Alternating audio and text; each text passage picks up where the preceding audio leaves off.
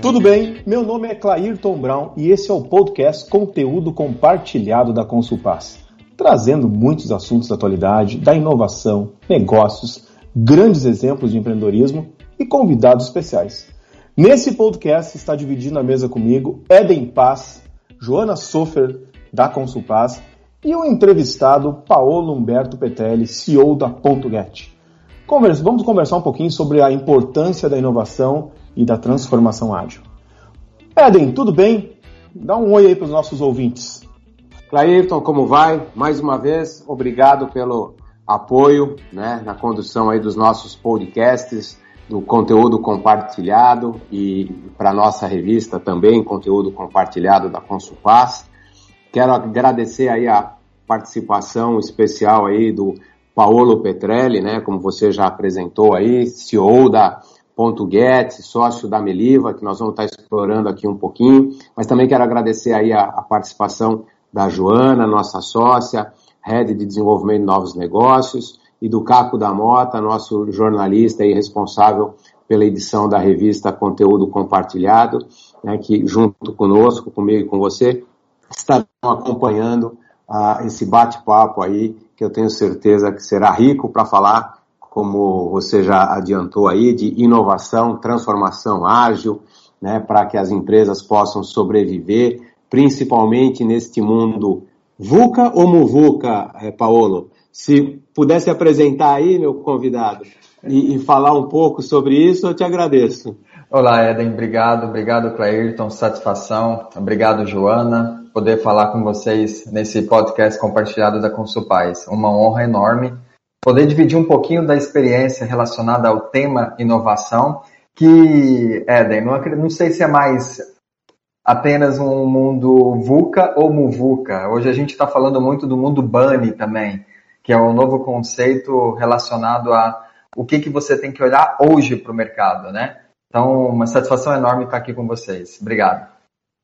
Obrigado, Paulo. Obrigado, Eden. Agora vamos falar, conhecer um pouquinho melhor da nossa head da, da Consulpaz, né? Joana, dá um oi para os nossos, nesse, nesse nosso papo inicial aqui do podcast, dá um oi para os nossos ouvintes aí.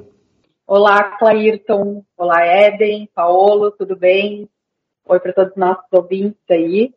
Uh, meu nome é Joana, eu sou sócia da Consulpar e head de desenvolvimento de novos negócios, e também gestora do escritório, nosso escritório matriz aqui em Porto Alegre. Um prazer estar participando de mais essa edição, né? Minha segunda participação aí nesse podcast, conteúdo compartilhado. Vamos lá, vamos, vamos começar essa mesa redonda, então, com esses convidados, com esse nosso convidado especial e toda essa, essa gente que faz esse podcast com muita informação. Eden, as, faça as honras para o nosso convidado. É, Paulo, antes da gente entrar no, no te, tema propriamente dito, eu gostaria que você falasse um pouco do teu lado aí empreendedor, né? É, eu sei que você é, é sócio CEO na Ponto Get, sócio na Meliva. Conta pra gente um pouco como que estas empresas, né, têm ajudado a, a, a, as empresas a se sustentarem, a não entrarem na obsolescência, né, que é o propósito de vocês, ah, enfim, a, a, sobreviverem nesse mundo aí que, como você disse, não, não é nem mais VUCA, nem MUVUCA, agora é BANI, sei lá o que vai ser daqui a pouco, porque é tudo tão rápido, né? Justamente, Eden. Bom, primeiramente, eh, as nossas empresas, tanto a Ponto Get Inovação quanto a Meliva, elas têm um propósito de ajudar a salvar as empresas da obsolescência. A gente trabalha com o mesmo olhar de olhar para o mercado e tentar mostrar para as empresas que o que ela fez para sobreviver nos últimos 20, 30 anos no mercado não é suficiente nem para passar para os próximos cinco anos. Quando a gente falava de mundo VUCA, né, um volátil, incerto, ou um mundo que a gente não consegue acompanhar a evolução das coisas, mas a gente prevê, então, é muito nesse sentido de, poxa, o que, que você oferece de produto e serviço para o seu cliente há 10, 15 anos atrás e como que ele percebe isso hoje no mercado? Como que você está acompanhando a mudança do comportamento desse consumidor? Mas antes da gente entrar nessas duas empresas, a gente foi empreendedor de startup. Então a gente vive aí há pelo menos 11, 12 anos esse universo chamado startup Eu criei um meio de pagamento lá em 2010, fui incubado, fui acelerado, fui investido, fui desinvestido, vendi em 2012 e depois trouxemos a metodologia que a gente aplicava nos nossos negócios para ajudar as empresas a se reposicionarem no mercado. Ponto Get, ela ajuda com foco em capacitar, tornar criativo cada colaborador dentro de uma empresa, principalmente olhando para as lideranças. Porque o grande problema da inovação é, as empresas já inovam. O gestor, ele sabe que ele tem que inovar, ele precisa inovar e ele está inovando. Mas o que distancia esse mundo VUCA do mundo BANI, das grandes inovações disruptivas, é o como essas empresas estão inovando. É aquilo que a gente já ouviu falar várias vezes. Nokia era uma empresa que inovava muito, inovava muito, mas não acompanhou a mudança do comportamento do consumidor para a evolução dos smartphones, das câmeras digitais olhando para Kodak, da, das operadoras de TV a cabo, programadoras de conteúdo, Netflix, enfim. Vamos conversar bastante sobre esse tema aí. E como que tu pode definir inovação? E como que ela pode ajudar as empresas a se manter competitivas e rentáveis nesse momento que estamos vivendo? Ótima pergunta, Clairton. Quando a gente fala de inovação, e para quem é administrador, como eu, a gente resgata o conceito lá do Manual de Oslo, que você pode inovar é, em quatro variáveis. Você inova em produto, você inova em marketing, você inova em processos e você inova na organização. E como que interessante isso, né, Paulo? As pessoas normalmente é, descartam algumas situações que são bem pertinentes e, esse teu, e essa tua colocação agora realmente é o mínimo que a gente tem que ter para conseguir inovar. Sim, só que eu gosto de um conceito é, do pai da administração, o Peter Drucker, que para ele, inovação, olha a frase dele, dita anos e anos atrás. Né? Para ele, qualquer inovação eficaz, ela tem que ser simples. Então, o que uma inovação ela precisa receber de um maior elogio é alguém que fala: caramba, isso é óbvio, por que, que eu não pensei nisso antes? E quando a gente olha para, poxa, inovação tem que ser simples, não tem que estar atrelada necessariamente à tecnologia, porque quando a gente enxerga tecnologia, automaticamente na visão de um gestor de uma empresa é, pô, eu preciso de muito dinheiro e eu preciso ter capital tecnológico para eu gerar uma inovação de alto impacto no mercado. Mas isso é ferramenta, é meio para a gente conseguir realmente mudar o modelo de negócio, mudar a maneira como as pessoas estão se relacionando, percebendo produtos e serviços. E aí é uma frase minha, um conceito meu. Na minha opinião, inovação é olhar para a jornada do cliente da empresa, em como ele realiza uma tarefa hoje para aliviar a sua dor e a sua necessidade, tornando essa jornada mais rápida, mais eficiente, mais barata e mais inteligente, pelo menos 10 vezes mais, que vai de encontro ao famoso conceito do André Diamond, do 6Ds da disrupção, que é digitalizar, digitalizar, democratizar, é, no sentido de você conseguir democratizar e desmonetizar um modelo de negócio na indústria. Bacana, Paulo. É, agora eu queria que tu uh, falasse um pouquinho sobre transformação ágil, pudesse fazer esse link aí, como está ligada com a inovação, né? Falar um pouquinho sobre transformação ágil para a gente. Então, Jona, antes de falar de transformação ágil, vamos olhar um pouquinho como que as empresas olhavam para a agilidade, para esse pensamento ágil lá atrás, dentro do quesito inovação. Como eu falei, as empresas, elas já inovavam e elas sabem que precisam inovar. E era muito, mas muito comum a gente olhar para dentro de uma grande organização eu lembro que quando eu atendi uma empresa gigante no mercado de construção civil, com sede em Belo Horizonte, em 2013, eles tinham 300 funcionários quando eu subi no escritório deles. E o meu objetivo era oferecer uma plataforma de financiamento coletivo, na época que eu atuava como fábrica de software, 300 pessoas trabalhando em um escritório de projetos, aonde desenvolviam as inovações. Quando a gente olha hoje para o mercado e você vê uma empresa com um departamento de inovação, você se questiona, você se pergunta: peraí, quem não está dentro daquela área é considerado então não inovador? Então, acho que daí já começa essa diferenciação do que é uma empresa que possui uma mentalidade ágil, aí a gente entra na transformação ágil, para uma empresa que pratica agilidade dentro de um escritório de projetos, onde você tem ali um, vários projetos, você tem um gerente de projetos, você tem equipes trabalhando em vários projetos. Mas a transformação ágil, ela deixa de olhar para o escritório ou um departamento e ela traz todas as pessoas dentro da empresa com uma mudança realmente de mindset, de cultura e pensamento ágil. Em que sentido? Não é mais alguém que é responsável por um projeto, são todas as pessoas envolvidas que elas têm que ter uma mentalidade de auto-organização, de autogerenciável, de olhar para o seu projeto, mas com o objetivo como um todo da organização.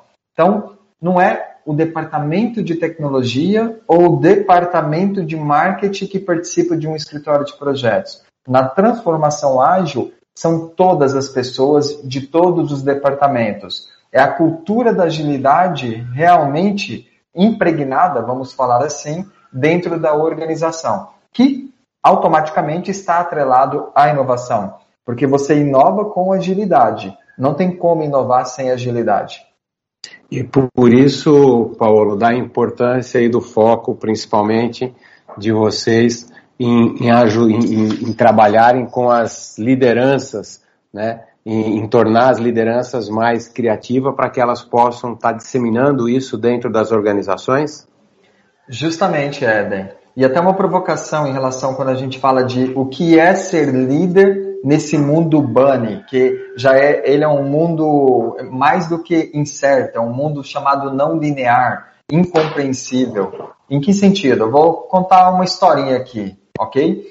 Imagina que eu, você, a Joana, o Clairton e o Caco estamos indo fazer uma pescaria. Olha só, e a gente tem uma localização exata, latitude e longitude, de encontrar um determinado peixe exótico em uma região do oceano.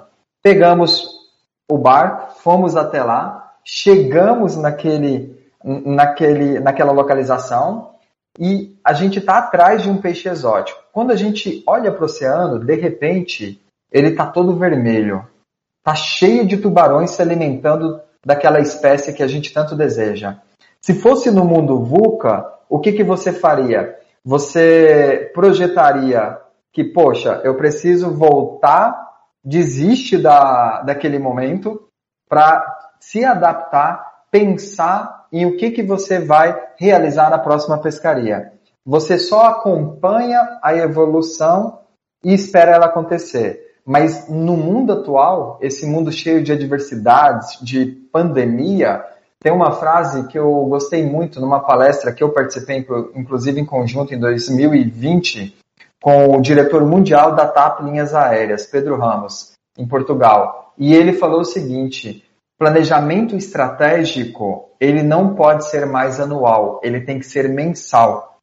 Trazendo aí um pouco o conceito das estratégias adaptativas que tem um livro de dois autores, o Sandro Magaldi e o, um dos fundadores da HSM, coautor do livro, que é estratégia adaptativa. Você tem que adaptar ao momento daquela ruptura, daquela é, em, situação de adversidade. Não dá mais para estabelecer um planejamento e esperar 12 meses para depois fazer um ajuste literalmente. Não, não, não é possível. E aí as lideranças que não conseguirem acompanhar a velocidade da mudança, que ela não é mais apenas volátil, ela é constante, ela é agora e ela é totalmente imprevisível.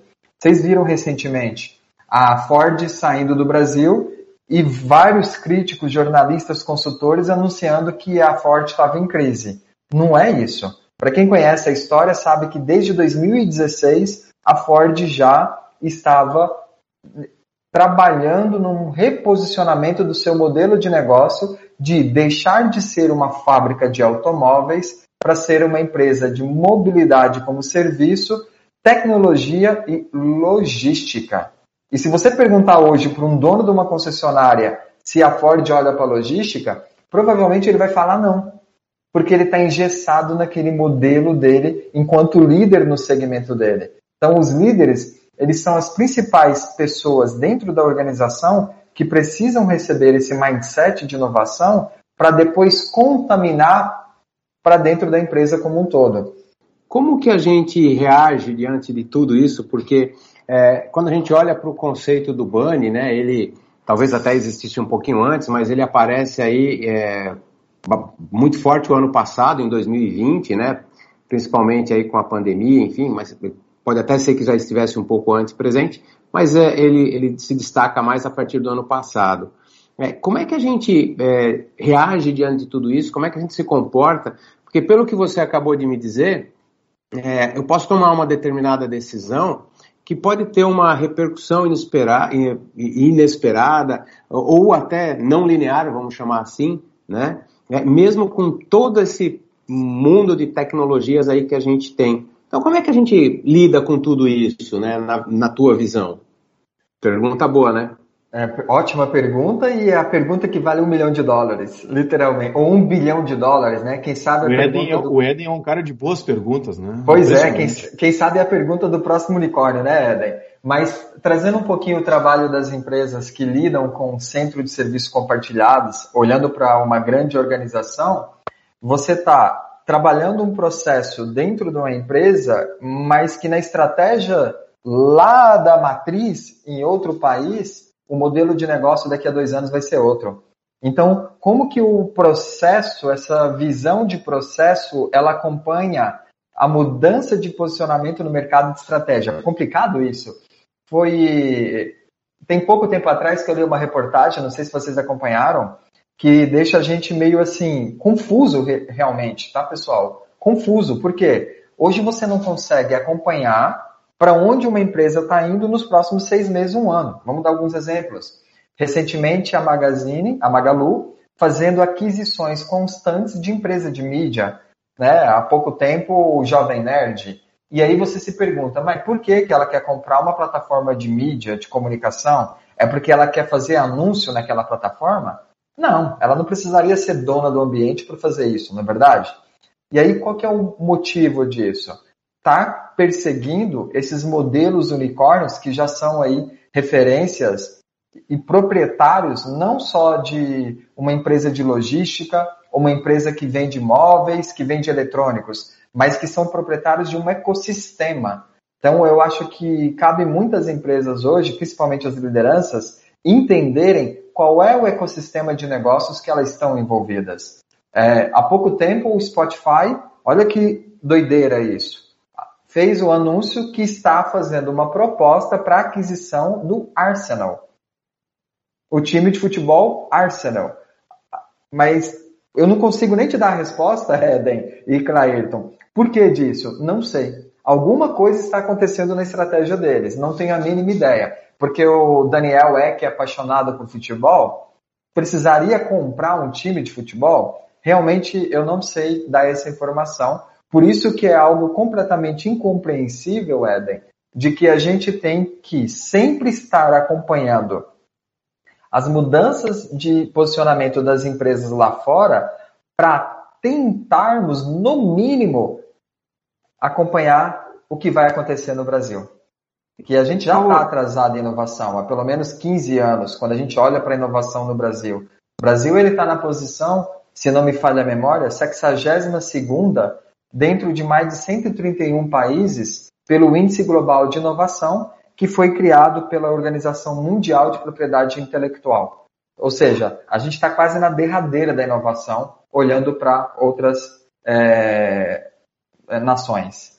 Nessa, nessa, nesse contexto todo que você traz, Paulo, é, eu, eu tenho escutado muito que profissionais de inteligência e cientista de dados que cultura de inovação é, é, passam a ser, se tornam né, essenciais para que as empresas possam sobreviver, para que as empresas é, comecem a, a, ter dados e, e subsídios aí para conseguir ler o mercado, o contexto do mercado, enfim, e, e tentar é, identificar qual papel desempenhar.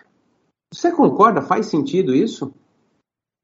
Eu concordo perfeitamente, porque se você. Inovação não é mais uma variável dentro de um planejamento estratégico ou lá no balance scorecard de uma empresa. Inovação, ela é a cultura da empresa. Tem a famosa frase, né, que a, a gestão pode matar a cultura no café da manhã, entre, é, que na verdade é o inverso, mas aqui eu provoco com a palavra gestão, que gestão e inovação são dois lados opostos da mesma moeda. A moeda vale um real, só que se você jogar ela para cima, ela cai na sua mão, cara ou coroa, não é verdade? Por isso que a cultura é extremamente importante para favorecer um ambiente que não é um departamento dentro da empresa, mas é as pessoas, todas elas, que são inovadoras dentro desse contexto aí que você está falando, Eden. Agora, Paulo, a gente fala muito do desafio de inovar né, nas empresas, da velocidade que as coisas têm. E se pudesse falar um pouquinho sobre inovação contínua, para como é que se dá esse processo nas empresas, como é que isso pode ser feito aí de uma maneira efetiva, né? Entendido, Joana. Eu vou resgatar a pergunta do Eden agora há pouco, quando você falou do cientista de dados, né, Eden? De que dado é o novo petróleo, informação é o novo petróleo, que muito se fala dentro do, da quarta revolução industrial que eu brinco, eu falo que a gente já vive a quinta revolução há muito tempo. Porque é muitas pessoas, não é verdade? Muitas pessoas falam que ah, esse mundo não vai acontecer no Brasil. Mas quando você vai para o mercado e você começa a identificar quais são os padrões que levaram para essa quarta revolução industrial, ou a quinta, quando a gente está inserindo aí os chamados robôs humanoides, por inteligência artificial. Executando... Eu acho que você está certo, hein? Eu acho que é a quinta já a revolução. É a quinta. quinta. É a quinta. Sabe por quê, Clairton? Se você pesquisar no YouTube um vídeo chamado Asimov, de, você vai ver que a Honda ela iniciou a construção do primeiro robô humanoide da Terra em 1986. E essa geração Y nem existia quando veio o conceito VUCA, né? Da, dos jovens incertos, indecisos, ou seja, então na quinta já, já, daqui a pouco já vem a sexta, igual tá vindo aí a internet 6G lá na, na China. Mal tem a 5G, já estão implantando a 5G. Então realmente é, é algo muito incerto. E aí resgatando um pouquinho o que o Eden perguntou, vamos lá, vamos pegar um exemplo. Aí, Joana, entendeu o que seria uma inovação contínua. Quando a gente olha para o mercado de uma empresa que foi disrupta, ela sofreu disrupção a indústria inteira, pegando como fator aqui a cooperativa de táxi, poxa, olha o modelo de negócio da empresa quando surgiram os aplicativos de mobilidade individual lá atrás. Parem para pensar, quando você chamava um carro de uma central, você não entregava o destino para onde você ia e a origem onde você estava? Não é verdade, pessoal? Você não entregava essa informação para a empresa? Mas sempre foi assim, né? Parece sempre foi, foi assim. Sempre foi assim. Aí vem a provocação da inovação, além da tecnologia, além do produto, além do modelo de negócio, mas entender a inovação Human Centered Design, né? centrada, orientada realmente nas pessoas, trazendo um pouquinho aqui o conceito do design thinking, solucionar problemas através de um olhar centrado nas pessoas. A empresa já possuía o dado na mão, ela já tinha informação do cliente dela para onde ele ia e aonde ele estava. Pois bem, por que, que ela não entregou o preço exato para o cliente, então, de uma corrida? Por que, que teve que vir uma outra empresa adotando uma tecnologia para chegar para o consumidor e falar: está aqui o preço exato da sua corrida para você chegar no seu destino no menor tempo possível, com a melhor experiência possível.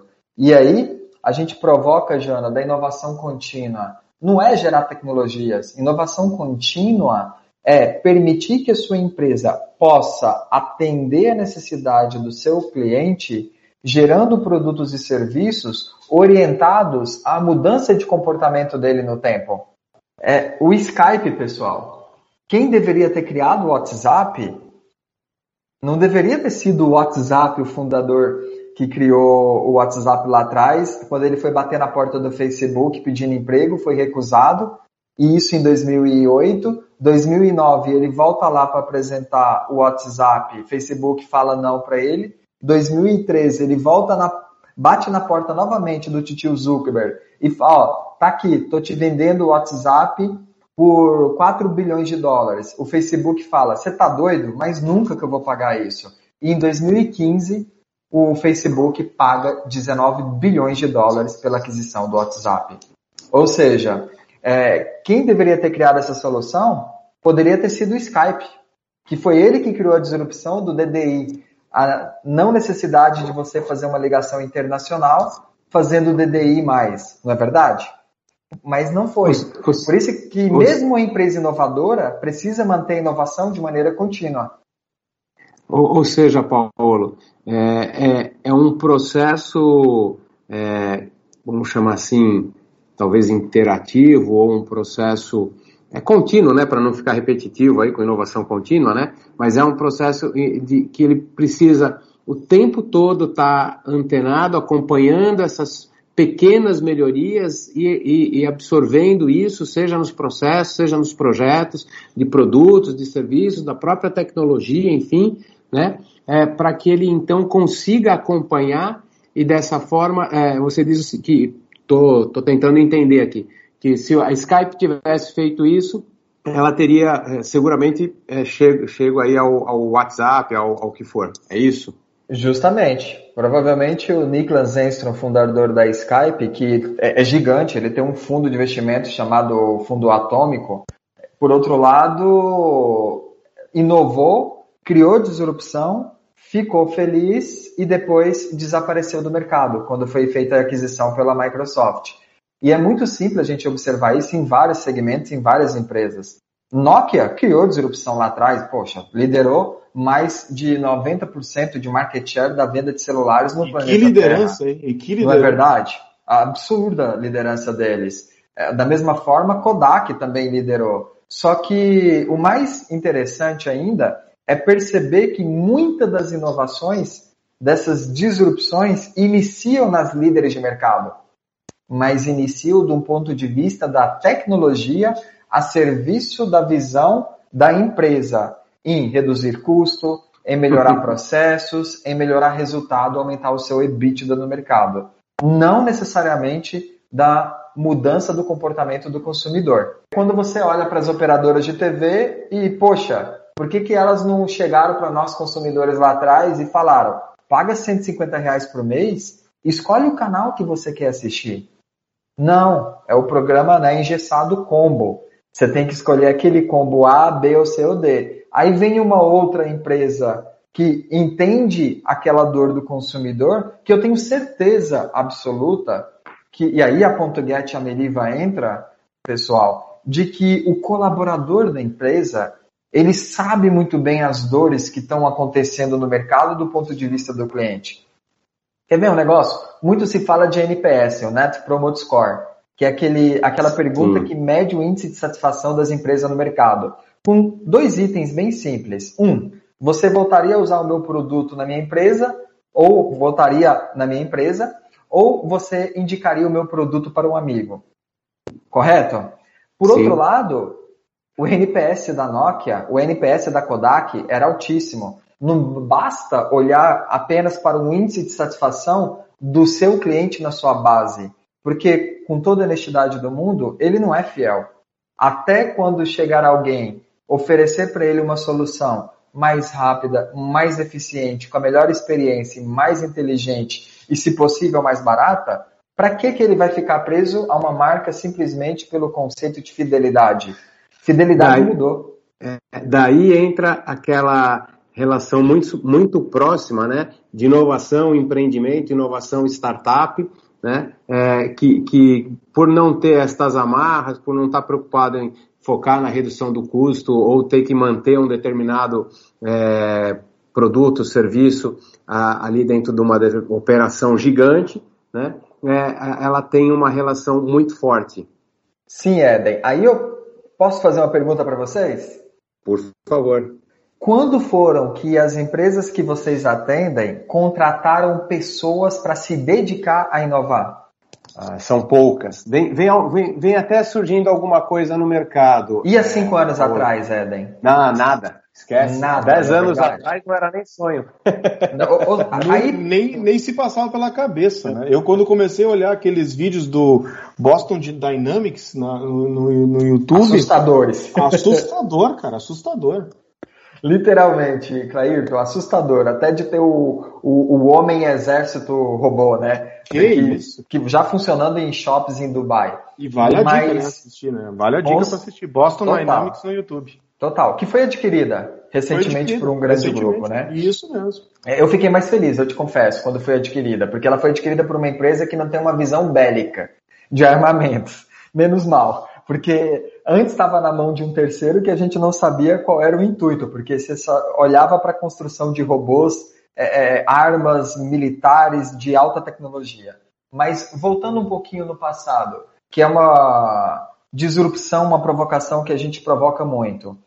Na verdade, não é que as, as empresas brasileiras, ou mesmo fora, elas não criaram inovações porque as startups fizeram isso.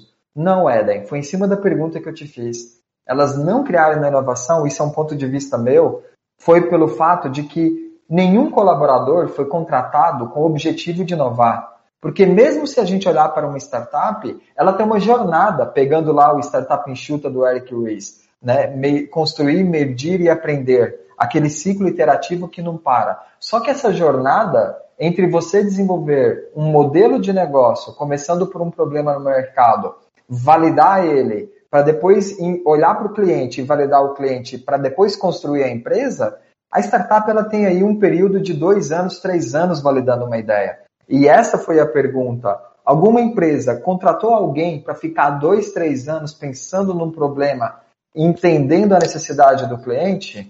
De forma alguma. Essa pessoa foi contratada para cumprir o job descriptions, para cumprir a Mas... função do cargo, não é verdade? Mas é por isso que você vê agora algumas empresas, né?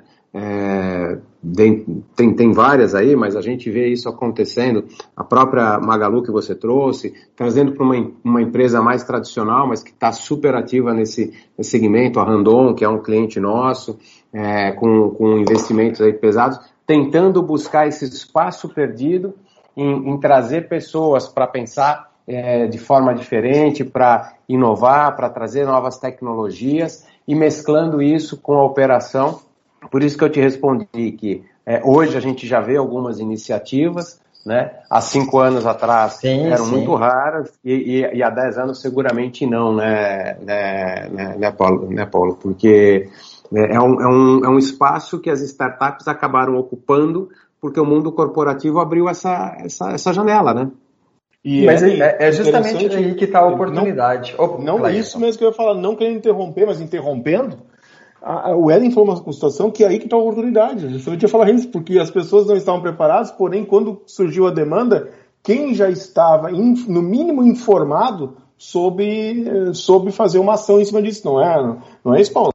Justamente, mas vamos olhar o movimento em, em cima do que vocês acabaram de falar dos bancos que eu sempre provoco e eu brinco que eu falo que, na minha opinião, quem criou as fintechs aqui no Brasil foram os bancos como Home Bank e Internet Bank.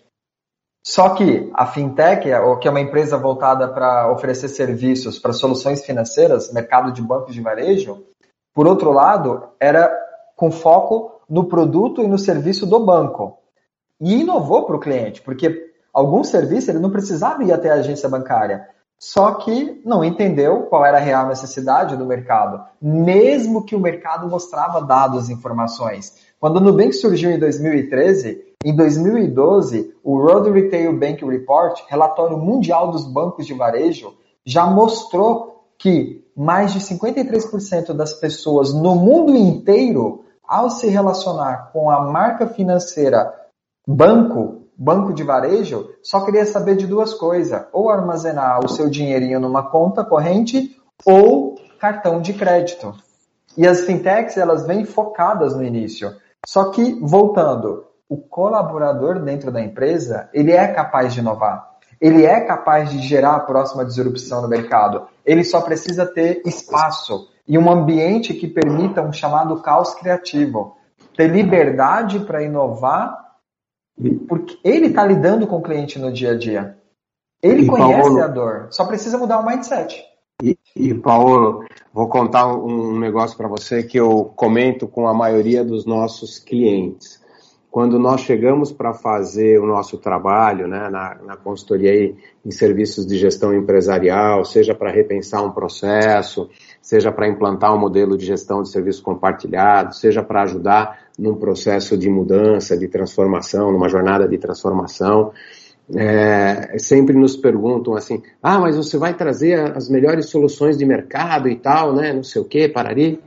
E eu digo, sim, nós vamos trazer referências de mercado, mas eu lhe asseguro que 80% do que eu vou trazer de soluções e de oportunidades eu vou levantar com o teu time, porque é o momento que essas pessoas têm, é a oportunidade que elas têm de contribuir quando eles falam alguém que senta ali está disposto a ouvir as dores, as reais necessidades, né, o que eles estão pensando.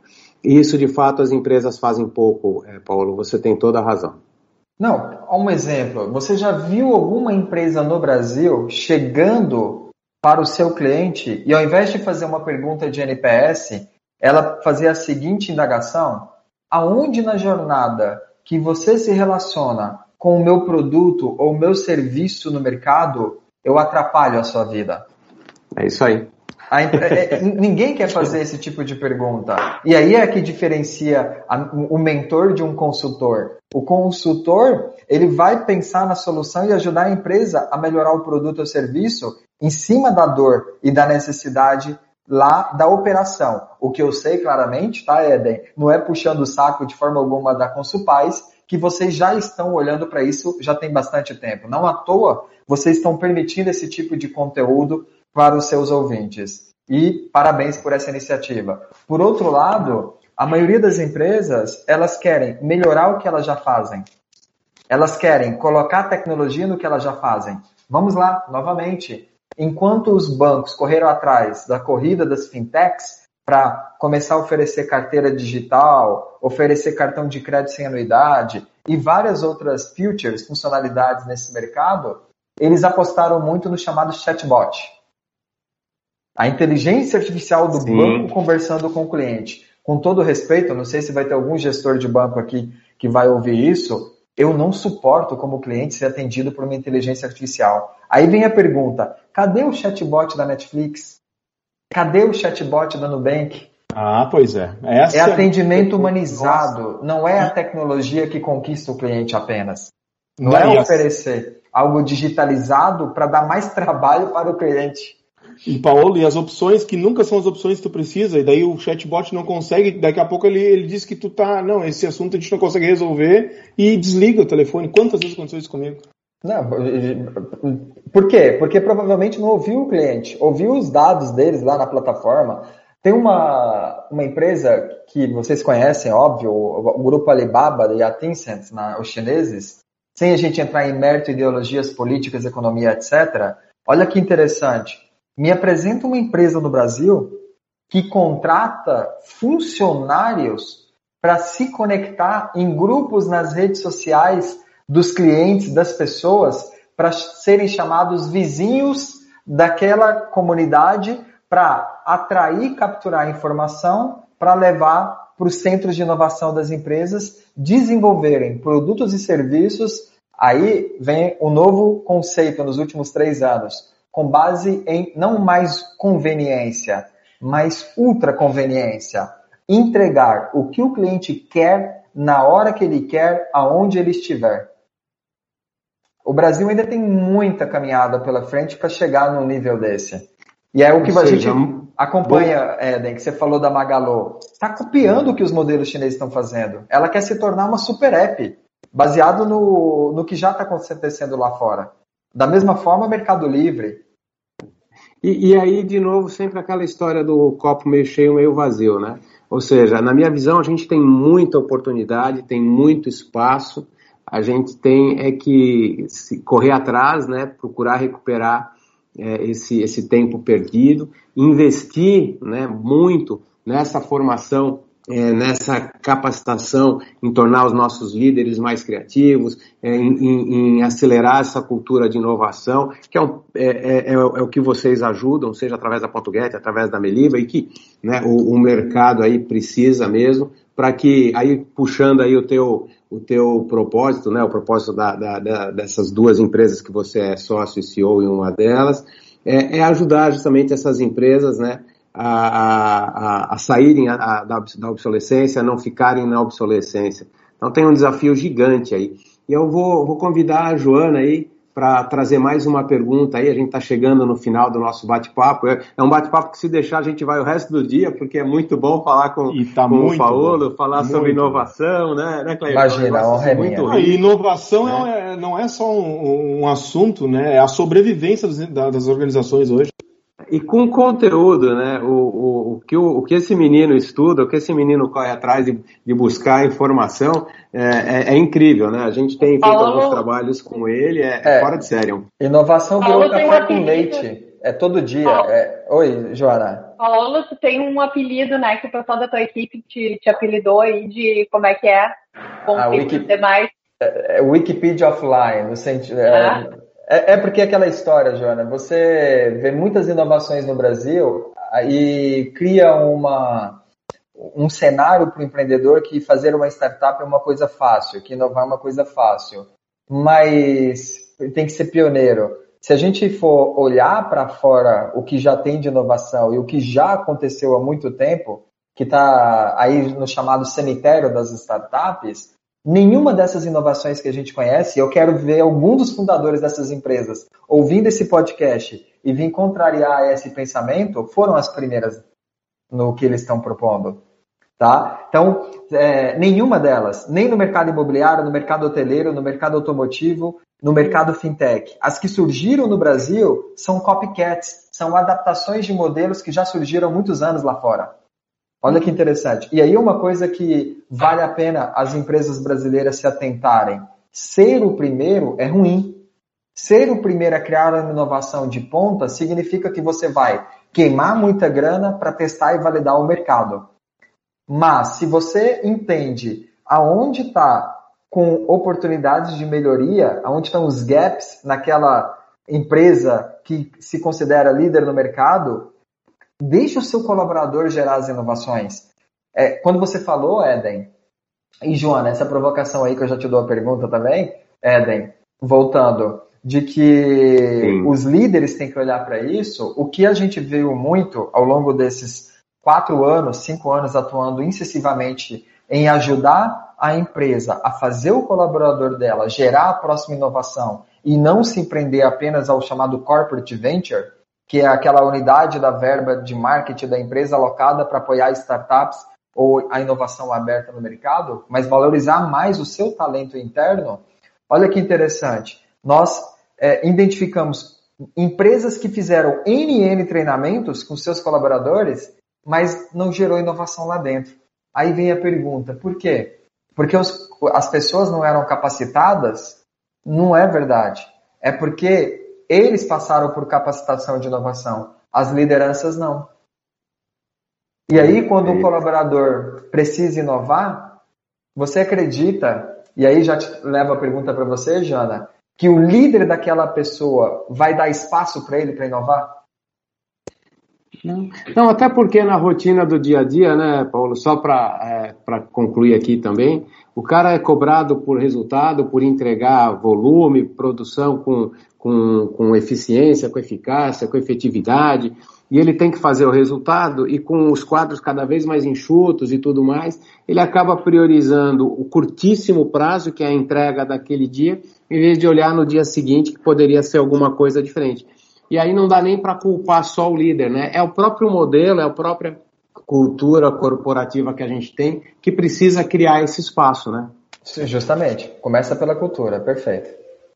Então, para seguirmos aí para o nosso fim e caminharmos para o encerramento, é, como é que tu, que dicas tu daria, Paulo, para como fazer para se manter atualizado e conectado a todas essas mudanças, transformações aí? Né? Tu que é um cara bem conectado, atento aí a tudo isso. É, hoje, hoje é mais fácil você acompanhar o que está rolando de inovação lá fora. Tem, tem uma plataforma gigantesca voltada para isso, que é o pessoal da Starts, é, Júnior Bornelli, o Pedro, que é uma turma que eles têm escritórios na China, no Vale do Silício, em Singapura, que aconteceu uma inovação hoje nos Estados Unidos, não trazendo no termo aqui é, para o podcast, mas amanhã ele já vai ser conhecido, provavelmente, porque já tem alguém antenado e atualizando essa informação. Mas o, melhor, Joana, aí já fazendo um merchandising, é, a empresa ela tem que implantar uma cultura de inovação, olhando para a organização, para a educação intraempreendedora. Permitir que o colaborador possa inovar, mas de nada adianta começar por ele se as lideranças não mudaram o mindset. Então, começa pela essa visão de mostrar a importância de construir o comportamento do novo líder inovador, para depois disseminar isso pela organização, aí criar unidades. É, eu brinco que eu falo o seguinte, que para mim inovação ela tinha que ser uma área como uma CIPA. É CIPA que fala, não é? Dentro da empresa, aquela que cuida da Sim, segurança. Isso, isso mesmo, da segurança. É, por que é CIPA? Você tem lá um comitê interno de proteção voltado para a segurança. Porque não tem dono. Não é uma pessoa apenas que é dono daquela área. Várias pessoas de diversos departamentos podem participar de uma CIPA podem colaborar. E o melhor, participe, participa quem quer. Ninguém é obrigado a contribuir. Você participa porque você quer o melhor para a sua empresa. O objetivo comum como todo da organização. Tem uma, um famoso vídeo do Mark Zuckerberg que ele fala de cultura de inovação, que cultura de inovação ela nasce no CEO, mas ela não é disseminada pelo CEO. E a empresa ela não tem que ter uma apenas cultura de inovação, ela tem que ter um senso de cultura para deixar ela acontecer de baixo para cima. E aí ele traz isso para o conceito de propósito, a gente só levou para inovação, mas é sensacional esse vídeo dele, quando ele dá um depoimento na universidade. Passa pela cultura, passa pela, passa pela liderança, e é a única forma de, de se manter aí atualizado, conectado com tudo isso que está acontecendo, né? Com certeza, sem dúvida. Não tem desculpa mais, tá, Joana? De que, ah, eu preciso ler revista, eu pre... não, não precisa. As inovações já estão acontecendo há muito tempo. Né? A, e o Ford... detalhe, né? A velocidade, né? A velocidade da inovação, ela já é, ela já faz parte do nosso dia a dia como empreendedor, como, como líder, como, como head, como consultor, como empresário. É impressionante. Muito, muito. E é muito rápido mesmo. O, o, não sei se vocês sabem, em 2018, Jeff Bezos ele inaugurou a construção do aeroporto da Amazon em Seattle, nos Estados Unidos, com o início de 70 aeronaves, fazendo uma promessa de que até 2024 nos Estados Unidos qualquer mercadoria, produto com selo Prime será entregue em no máximo 24 horas, independente da cidade e território americano. E o presidente é, da Amazon, quando ele anunciou, o, já era o, o sexto centro de distribuição a ser construído no Brasil, que foi na Bahia, se não me falha a memória, ele falou que no Brasil também, em breve, qualquer mercadoria será entregue em até 24 horas. Aí vem uma pergunta, que é um mercado que vai sofrer muito daqui a uns anos, mas eles não estão enxergando isso porque as pessoas estão consumindo mais. É o mercado de varejo. O mercado de varejo ele vai passar por uma transformação gigantesca nos próximos três anos, cinco anos, por causa de empresas como Magazine, como Mercado Livre, como Amazon, que o Sabe, negócio Paulo, delas é logística. Sabe, Paulo, isso que você falou agora, me, eu, eu trabalhei 15 anos em televisão e uma das coisas que eu sempre eh, pontuava é que a mídia tradicional nunca vai morrer. E muitos colegas meus hoje de marketing, ah, cara, tu, tu fala isso porque tu é televisão. Semana passada, eu estava sentado no meu sofá, dificilmente eu assisto sem TV aberta, mas estava descontraído. Ah, vou, vou, vou ver o que está acontecendo aqui, entendeu? E não passa um comercial do Mercado Livre no principal jornal da televisão. E, e, e qual era o produto que eles estavam vendendo? Não era entrega, é, não era produto, era logística. Esse é o core business deles, entende? Eu, eu sou cliente do Mercado Livre, compro. Esses dias eu comprei um material de manhã, ele chegou à noite, é impressionante. E isso a, a Magazine Luiza está vendo, o, o, Amazon aqui tem CD, já estão tá, empregando pessoas aqui no Rio Grande do Sul. Né? E realmente é uma mudança tão uh, significativa e uma oportunidade tão grande de, da, da, consultoria que é, é, é, impressionante como isso vai impactar no nosso dia a dia, em tudo, em toda uma cadeia. Bastante. E aí, quando você olha para a operação daquele segmento, o negócio deles é fazer é criar apps de delivery, é fazer logística. Para quê, gente? Se você tem uma empresa de varejo e você não é uma Casas Bahia, você não é uma Renner da vida que já tem ali a Casas Bahia mais de 35 milhões de pessoas né, que são clientes, ou seja, a massa já está com ela, para que, que você é pequeno e você quer fazer o seu próprio app da sua empresa? Entre para o ecossistema, faça parte do ecossistema. Daqui uns dias, aplicativos de e-commerce vão morrer, porque o WhatsApp vai fazer isso. As pessoas já estão no WhatsApp. Eu até brinco e falo, é, só desenvolva aplica algum aplicativo se for para atender o mercado seu. Porque se você olhar para a massa, esquece. É melhor você ir para o ecossistema. E, e, e Paulo, Clairton, Joana, Caco, eu, eu, a gente não, é, não para assim, não tanto quanto o, o Paulo, a gente procura aí de alguma forma estar tá, é, também antenado aqui e ali. E esses dias, num, num curso que eu fiz do Reinaldo Passadori, é, ele definiu que uma, uma pessoa para comunicação, para ser um bom comunicador e tal, é, precisa de algumas características. Mas o que, que, isso tem a ver com inovação que a gente está falando aqui, né? É que eu estou lembrando de alguns pontos que ele, que ele traz, Paulo, que eu quero compartilhar contigo e ver se faz sentido é, que isso possa ajudar nesse, nesse processo de inovação, de transformação ágil, de inovação contínua, né? Desse mundo VUCA, MUVUCA, BANI, né? Que, que é uma coisa maluca, completamente acelerada, né? E, e aí, a, em cima da pergunta que a, que a Joana fez de como manter-se atualizado, conectado, você já, já deu uma aula, né? Mas eu, eu, eu lembrei de algumas características, né? Que o, que o professor Reinaldo Passori comenta, que, que diz o seguinte, seja um solucionador de problemas, né? Bom, tudo a ver com, com o que a gente está falando aqui. Soft skills, né? é, busque por conhecimentos. Seja curioso. Olha um que legal. Desapegue, se desapegue das certezas. Aliás, quais, né? que certeza a gente tem, né? Mas é, olha que bacana, né? É, Muito. Proatividade, criatividade e invista, desenvolva é, o processo de, de se comunicar, de. de, de... É, aí eu estou fazendo uma relação com, com expor, vender a tua ideia, né, trazer a, a, comunicação. Então você vê como tudo está conectado, né? É, é, é, um professor que fala de comunicação, de como se comunicar, que olha o quanto essas soft skills podem também contribuir para esse cenário. Não faz uhum. sentido, Paulo? Eu só estou relacionando com o que eu lembrei aqui né? Aí fui catar nos meus, nas minhas anotações aqui, onde que eu tinha anotado esses pontos que tinham me chamado a atenção, justamente pensando em como desenvolver o time da Consulpaz e como ajudar a buscar as competências aí que a gente precisa, né? E te ouvindo falar aqui, te ouvindo responder sobre tudo isso, na, pá, eu falei, opa, tem aqui alguma coisa que acho que pode ser interessante, acho que pode contribuir. Faz total sentido e acredito que estamos chegando aí no final, não quero incomodá-los muito, mas, não, mas é, uma... É, essa é a tua consideração final já, mas vai ser a mais importante. Da... Eu agregaria nesse pensamento do, desse professor aí, é, Eden, a, a, seja inconformado e o primeiro a questionar o seu modelo de negócio. E aí, trazendo uma frase do Steve Jobs, que depois ela foi afirmada pelo Elon Musk, que nós contratamos pessoas para elas nos dizerem o que precisamos fazer. E não contratamos pessoas para nós dizermos a ela o que precisamos fazer.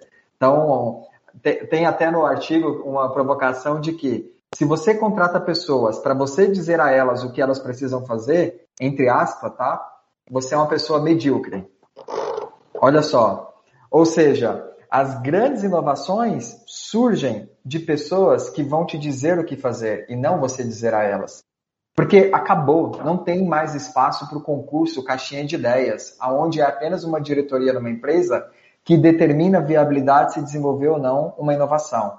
Se for uma inovação incremental, em essencial, vaca leiteira, em tecnologia, tudo bem. Mas se for para mudar o modelo de negócio, a percepção do cliente, como ele se relaciona com o produto ou serviço, aí precisa ser validado no mercado primeiro. Foi uma honra enorme estar aqui com vocês, pessoal. Muito obrigado aí pelo tempo e pela oportunidade. É, esse é o podcast Conteúdo Compartilhado da Consulpaz. Nós que agradecemos. Eden, umas considerações finais aí? Não, só agradecer a, a aula ao professor Paulo Humberto Petrelli, sócio e CEO da, da Get, sócio da Meliva, duas empresas aí inovadoras que têm nos ajudado, têm ajudado o mercado. Então, agradeço muito o Paulo, agradeço a Joana, a nossa rede aí de desenvolvimento de novos negócios, sócia da Consulpaz, e ao apoio, né, Clairton, como sempre, seu, né, Clairton Brown, CEO do Grupo Brown, e ao Caco da Mota, nosso jornalista, responsável aí pela edição da nossa revista Conteúdo Compartilhado. Então, é, muito obrigado. Ah, tenho certeza que os ouvintes vão, vão curtir muito tudo que foi discutido aqui e, e espero que a gente possa continuar aí ger, levando, gerando e levando conteúdo de relevância aí para os nossos ouvintes. Esse foi o podcast Conteúdo Compartilhado da Consulpaz. E realmente foi uma aula sobre inovação. E você consegue encontrar todo esse conteúdo maravilhoso no www.consulpass.com. Lá tem a revista Conteúdo Compartilhado que você pode tanto baixá-la para ler, como também ouvir algumas reportagens incríveis, algumas discussões maravilhosas no podcast. A gente volta com outros convidados, com outros exemplos, com outros assuntos de, da atualidade e também da inovação. Um forte abraço.